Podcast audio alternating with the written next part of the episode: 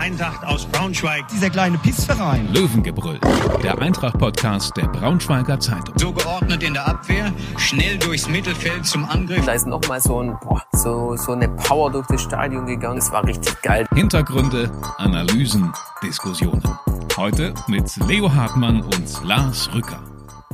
Liebe Hörerinnen, liebe Hörer, herzlich willkommen in einer neuen Folge Löwengebrüll, dem Podcast der Braunschweiger Zeitung zu Eintracht Braunschweig ähm, und auch nochmal ein herzliches Willkommen im neuen Jahr 2023. Wir wünschen erst einmal alles Gute äh, und natürlich ein sportlich erfolgreiches Jahr. Wir, das sind mein Kollege Lars Rücker. Hi Lars. Hallo. Und ich, Leonhard Hartmann.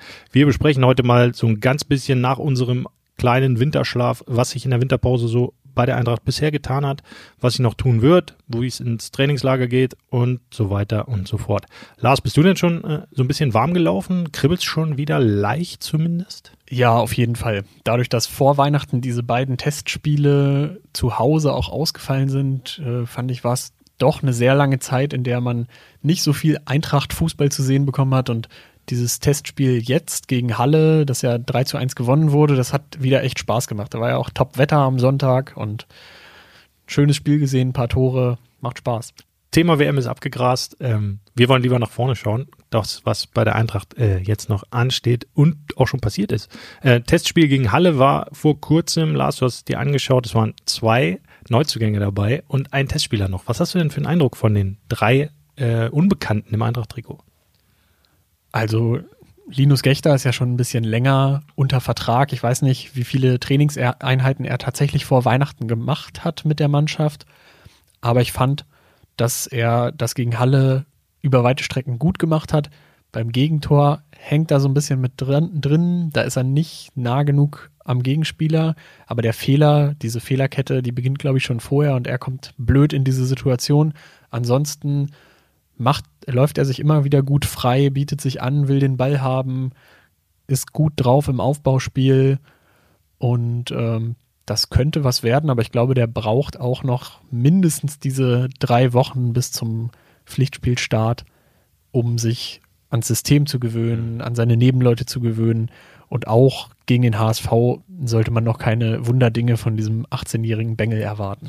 Aber ist natürlich äh, für einen Abwehrspieler immer ganz gut, so eine ja, ist jetzt keine klassische Sommervorbereitung, aber trotzdem zwei, drei Wochen wirklich intensiv auch mit der Mannschaft zu haben, auch so ein Trainingslager, in dem ja viel gefeilt werden kann. Einfach weil es auch einen Unterschied macht, ob du als Abwehrspieler zu einem neuen Club kommst oder als Angreifer wie jetzt ähm, Winsheimer. Da bist du ja doch manchmal im Angriff eher auch auf individuelle Stärken und, und Qualitäten ähm, angewiesen und kannst dich auch mal so, ähm, naja, alleine durchsetzen. Aber in der Abwehr muss natürlich die Automatik stimmen, da müssen die Abläufe passen, da muss man mit den Nebenleuten kommunizieren können und das spielt sich auch immer erst ein. Deswegen war es, glaube ich, extrem wichtig, so einen Spieler schon mal frühzeitig dabei zu haben. Ja, und von seinem Profil her ist er ja wahrscheinlich am ehesten der Behrendt-Ersatz. Hat auch in der Mitte gespielt, ist aber ja deutlich jünger, deutlich unerfahrener als äh, Brian Behrendt. Ähm, ungefähr gleich groß. Deswegen gehe ich mal davon aus, dass dieser gesuchte Innenverteidiger, der noch dazukommen soll, eher so eine richtige Latte werden soll, so wie Benkovic mit seinen 1,94 Meter. Mhm. Ich hatte mit Michael Schiele auch nochmal telefoniert zwischen den Jahren und der sagte auch, und geht halt so ein bisschen die Größe dann letztlich ab. Ähm, wenn dann äh, Benkovic nicht dabei ist, dann fehlt halt einer, der die, die Kopfbälle komplett abräumt. Wie du sagst, Gechter ist so 1 Mitte 80, Ende 80, das ist natürlich gut, aber gerade beim HSV ist ja ähm, mit Robert Glatzel nun auch ein Stürmer vorne drin, der sehr physisch stark ist, wissen wir noch aus dem Hinspiel, der macht zwei Tore aus zwei Aktionen. Ähm, und da, ja, bin ich, bin ich grundsätzlich auch der Meinung, dass sie einen kopfballstarken Innenverteidiger noch dazu holen müssten. Vielleicht sogar einen Linksfuß. Ähm, das Element hat man ja sonst nicht in der Dreierkette da hinten. Ja, und jetzt find mal einen Linksfuß Innenverteidiger über 1,90. Ich glaube, den suchen ja gefühlt immer alle. Jede Transferphase gibt es irgendwelche Konkurrenten, die eben diesen Spieler suchen. Hm. Ja, Peter Vollmann, da können wir uns sicher sein, äh, wird da voll auf der Suche sein und bestimmt sein internationales Netzwerk schon mal angrasen und abgrasen. Ähm, aber Linus Gechter, ja, finde ich, finde ich ganz interessant. Ähm, bin auch gespannt, wie der sich so macht und entwickelt, hat schon ein bisschen Bundesliga-Erfahrung ähm, gesammelt. Ähm, Manuel Winsheimer ist nochmal Kategorie erfahrener, aber ja auch noch relativ jung, ne? Ja, 23 Jahre alt. aber hat ein anderes Stürmerprofil als seine Positionskollegen da vorne mit Uja, Lauberbach, Ihorst. Von daher auch eine spannende Sache. Da kann man jetzt nach dem ersten Testspiel noch nicht so viel sagen, würde ich. Der hatte auch, glaube ich, gar keine Ein Einheit mit der Mannschaft vorher, ne? Genau, der ist angekommen, hat gleich sein Trikot mit der Nummer 9 bekommen. Gucken, ob das ein bisschen schwer auf seinen Schultern mhm. liegt. Aber ähm, was sagst du denn zu Winsheimer? Ähm, Finde ich sehr interessant. Äh, gefühlt, als ich davon gehört habe, dass die Eintracht an ihm interessiert sein soll, kam mir der Name fast ein bisschen zu groß vor für Eintracht-Verhältnisse. Aber ähm, er hat jetzt bei, bei Nürnberg jetzt auch nicht die ganz große ähm, Rolle gespielt in der, in der Hinrunde. Äh, Michael Schiele, beziehungsweise die Eintracht, die haben auch im, im Sommer schon versucht, äh, Winzheimer nach Braunschweig zu bekommen. Da ist er dann noch zu, zu Nürnberg gegangen, hat eben da, wie gesagt, nicht die Rolle gespielt. Jetzt sind sie dran geblieben und da zahlt sich dann eben auch so eine Beharrlichkeit von, von einem Trainer aus, der einfach an seinen ähm, ja, Wunschzielen, Lieblingen festhält, die immer nochmal, ja, ich weiß jetzt nicht, ob man es belabern nennen muss, aber immer hier und da mal eine SMS schickt oder mal ein aufmunternden Smiley oder was auch immer in Erinnerung bleibt und sich somit vielleicht einen kleinen Vorteil verschafft gegenüber ähm, ja, Mitstreitern, die dann eben auch an Winsheimer dran waren.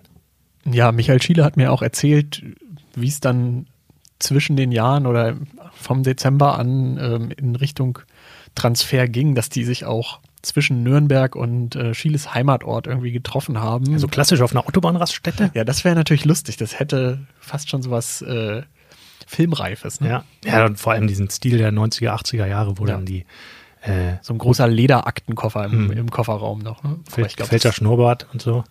Aber ich glaube, das ist heutzutage nicht mehr. Mir hat mal irgendjemand, wer war denn das? Ich glaube, Peter Vollmann habe ich darüber auch schon mal gesprochen, ob es heute noch diese ähm, diese Treffen auf Tankstellen und, und Rasthöfen und so gibt, der meinte, nee, nee, äh, das wird häufig in so Tageshotels gelöst, dass man sich da mittlere Strecke dann einfach so ein Zimmer nimmt und dann äh, da dann einfach nochmal so für ein paar Stunden einkehrt zu Transfergesprächen. Okay. Ja, jetzt haben wir ja noch einen Testspieler dabei ja, erzähl gehabt. Mal was. Ne? Tarsis Bonga in Bochum vor ein paar Jahren verpflichtet worden, aber seitdem nicht mehr viel gespielt. Ist natürlich ein richtiger Koloss, kann aber auch auf Außen spielen. Ich erinnere mich ziemlich gut an ihn, wie er ähm, der Eintracht im Trikot vom FSV Zwickau und vom Chemnitzer FC Probleme bereitet hat. Aber seitdem, muss man sagen, ist die Karriere so ein bisschen ins Stocken geraten. Hm. Aber so als zusätzliches Element, den reinzuholen, fände ich jetzt nicht, nicht unspannend, zumal das finanzielle ähm, Budget für ihn wahrscheinlich eher gering ausfallen dürfte. Ne? Ja, ich denke, Bochum will den Spieler von der Gehaltsliste bekommen. Andererseits müsste natürlich auch klar sein, wo die Eintracht mit ihm plant, weil vorne drin hat man jetzt ja schon ja. mit Winsheimer einen dazugeholt und die Außenposition, die gibt es ja einfach nicht mhm. im, im Eintracht-System, zumindest die rein offensive Außenposition. Ja, so als, ja, vielleicht hängt es auch an der Personalie Lauberbach, so, weil Lauberbach ja letztlich doch der größte Wandstürmer ist, den Eintracht hat, so als physisch stärksten Angreifer, der auch über 1,90 glaube ich ist. Der Bonga dann ja auch, zumindest in der Dimension. Bonga könnte natürlich ein neuer, äh, ein anderes Element nochmal reinbringen, so als das im Moment Leon Lauberbach verkörpert, so als großer Wandstürmer, Anspielstation bei langen Bällen. Ähm, da weiß man ja auch nicht so ganz genau, wie lange der noch bleibt. Ähm, sein Vertrag läuft im Sommer aus, wie bei so vielen Eintracht-Spielern. Ähm, und da könnte sozusagen der Bonga ja ein Vorgriff schon auf den Sommer sein, ein bisschen perspektivische Lösung mit einem echten klassischen Stoßstürmer, der aber eben dann doch auch variabel einsetzbar ist. Letztlich auch wie Lauberbach selbst, der im Testspiel sogar irgendwie auf der 8 gespielt hat, ne? Genau, das hat er auch gar nicht schlecht gemacht, aber ich vermute mal, dass er selbst mit der Rolle nicht so unbedingt glücklich sein dürfte. Ja, zumal es ja da auch gute Konkurrenten gibt, die das ähm, ausfüllen, die Position. Ähm, und er sieht sich, glaube ich, schon dann doch eher als klaren Stürmer, der auch ein bisschen die spielerische Komponente bedient. Genau, aber Bonga für vorne drin jetzt zu holen und nicht zu wissen, wie, wie geht es eigentlich im Sommer mit, mit der Eintracht weiter, weil noch ist ja nicht klar, wer ist nächste Saison der Trainer, mhm. wer ist nächste Saison der Sportchef. Auch diese Personalien sind ja noch offen und ich glaube, bevor ein Spieler sich langfristig an die Eintracht bindet, ähm, äh, wäre es zumindest nicht schlecht für ihn zu wissen, wie es auf den Positionen weitergeht. Ne? Ja, Winzheimer und Gechter sind halt beide Laien bis zum Saisonende. Denen ist egal, wer danach Trainer und äh, Manager ist und vielleicht auch nicht ganz so wichtig, in welcher Liga das dann für die Eintracht weitergeht, weil sie einfach zurückkehren zu ihren Vereinen. Und jemand, der perspektivisch hier an den Club glaubt, der muss halt erstmal ein paar Eckdaten haben. So, was ist, so, was ist Trainer, was ist Manager? Welche Mannschaft haben wir? Wir haben vorhin mal geguckt, äh, Kader nächste Saison. Eintracht Braunschweig, da sind aktuell zwölf Spieler. So, ähm, und da ist Yannick Bangso schon dabei und auch noch Immanuel Ferrei eingerechnet, der, sollte er fit bleiben, na, im Sommer natürlich weg ist. Müssen halt einfach ein paar Jungs außer alten Herren ran. Naja, oder aus unserer Redaktion. Oder aus der zweiten Mannschaft. Du bist auch noch jung, du könntest das doch noch machen. Zu verletzungsanfällig. Okay, na gut, das Ja. kennen wir natürlich. Ähm, gut, neues Thema. Aber, du, du, ah, da, aber da würde es ja passen. Du fährst ja auch mit ins Trainingslager jetzt, äh, das nächste Woche ansteht. Ähm, was erwartest du dir denn davon? Was soll Eintracht dort verbessern? Ja, ich denke mal, es geht häufig, also es geht viel darum, dass, ähm, dass sich die Mannschaft einspielt mit den Neuen, weil ja viele Stammspieler jetzt auch noch längerfristig ausfallen. Dann ähm, dürfte die spielerische Komponente ein bisschen wichtiger werden. Jetzt im zweiten Halbjahr sollte sich die Mannschaft nicht mehr ähm, so schwer damit tun, ins Jahr zu starten. Sollte von Beginn an die Punkte holen. Und ähm, dazu gehört meiner Meinung nach auch ein klarer Plan, wahrscheinlich auch ein aktiverer Matchplan. Und das sind so die zwei Kernthemen, die, die bei mir so auf der Liste stehen würden. Aktiver Matchplan heißt also mehr Initiative übernehmen. Einfach nicht nur, wie es eine, eine Zeit lang auch sehr gut geklappt hat, eher mit, mit Langbällen äh, operieren, Umschalt- umschalten, hinten sicher pressen. stehen, und genau, sondern eher ja, ein bisschen das Heft des Handelns auch äh, mal wieder in die Hand zu nehmen. So ist ja die Eintracht letztlich auch äh, in die Saison gestartet nach dem Aufstieg. Hat, dann hat es so nicht funktioniert, dann haben sie es umgestellt, es war gut. Ähm, und hinten raus waren halt die Verletzungen sehr äh, ja, einflussreich und haben das Spiel so ein bisschen und auch das System und die Philosophie natürlich sehr durcheinander gebracht.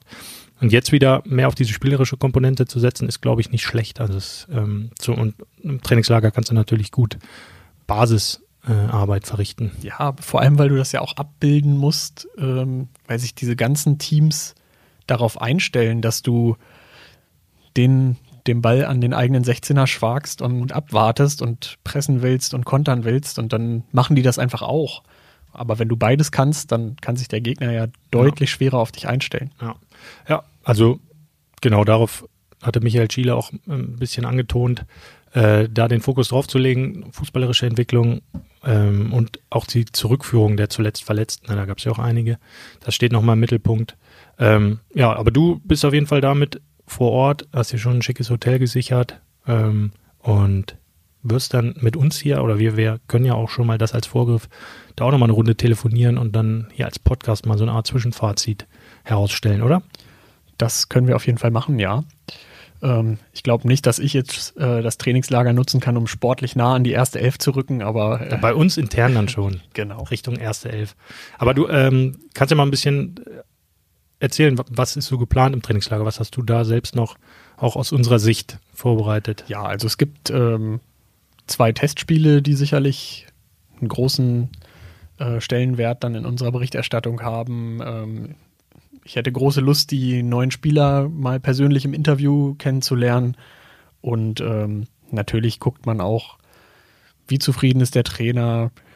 Ähm, vielleicht fährt der ein oder andere Nachwuchsspieler mit, aber das ähm, ergibt sich ja auch häufig mal vor Ort dann. Hm.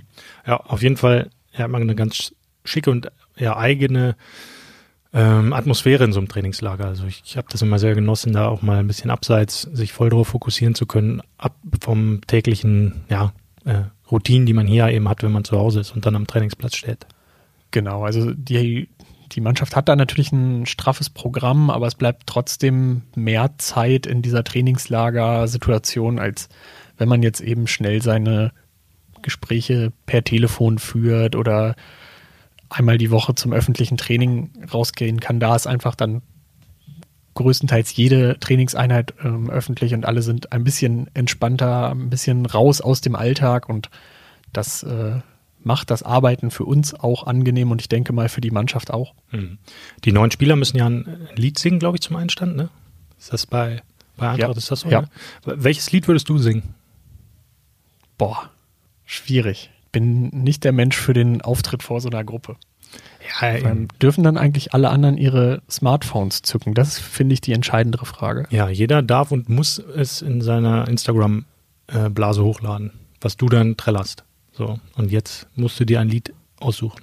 Boah, fällt mir spontan nicht ein, aber ich könnte natürlich dein absolutes Hasslied singen. Spin Doctors Oh Two nein, Princes. Jetzt habe ich wieder den ganzen Tag diesen lausigen Ohrwurm. Ähm, danke dafür. Aber ich glaube, das kann ich auch nicht singen, oder? Ich würde Oasis Little by Little singen, nur das zum Abschluss. Und ähm, vielleicht singen wir uns einfach zusammen, wenn du äh, im Trainingslager bist, rufe ich dich mal an und dann laden wir das hier als Podcast hoch und ähm, schauen mal, was sich bis dahin so getan hat. Dafür vorab dann schon mal äh, eine riesige Entschuldigung von mir, sollte das passieren. Sollte das passieren, wir schauen mal. Also bis dahin erstmal äh, alles Gute, vielen Dank fürs Zuhören und wir hören uns. Macht's gut, ciao. Ciao. Mehr Podcasts unserer Redaktion finden Sie unter braunschweiger-zeitung.de slash podcast.